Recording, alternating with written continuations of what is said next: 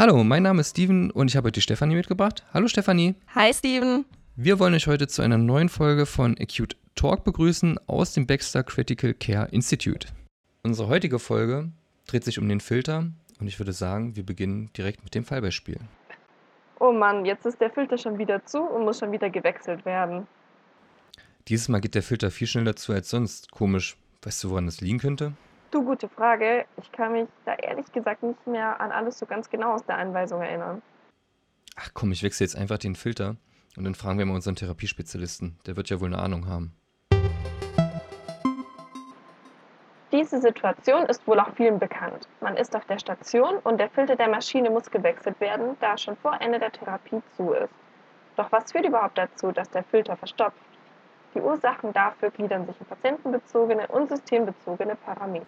Widmen wir uns erstmal den patientenbezogenen Parametern. Diese sind, wie der Name schon sagt, abhängig vom Patienten, weshalb wir oft darauf keinen Einfluss nehmen können.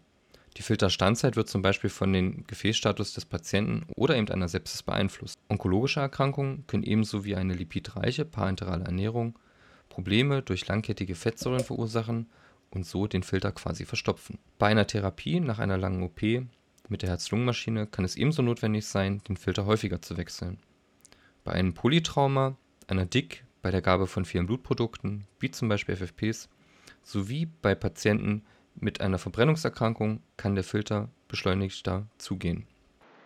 So, nun zu den systembezogenen Parametern. Die beziehen sich auf das System. Das heißt, man kann diese verändern, damit der Filter nicht so schnell zugeht. Die Einstellung von Blutflussraten unter 100 ml pro Minute erhöhen das Clotting-Risiko und somit, dass der Filter zugeht.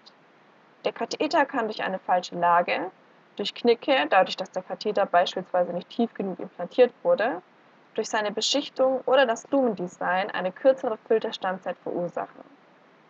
Wird gleichzeitig zu der Therapie auch eine ECMO durchgeführt, geht der Filter dadurch auch beschleunigter zu.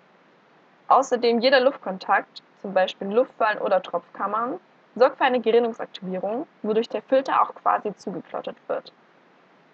Auch auf die Antikoagulation muss geachtet werden, denn bei der Gabe von Heparin muss man beachten, dass die Wirkung verzögert eintritt, sodass ein Clotting-Risiko besteht.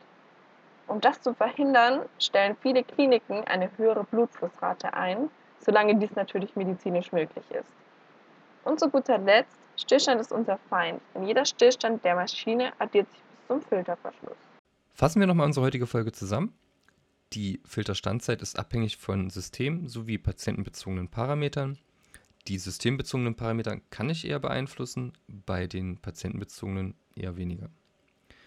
Die Filterstandzeit der Maschine sollte möglichst vermieden werden, denn wir merken uns, Stillstand ist unser Feind.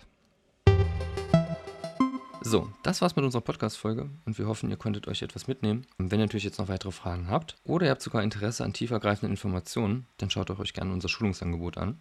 Natürlich zeigen wir euch auch gerne mehr während unserer Trainings. In diesem Sinne, schön, dass ihr bei Q Talk dabei wart und vielen Dank fürs Zuhören.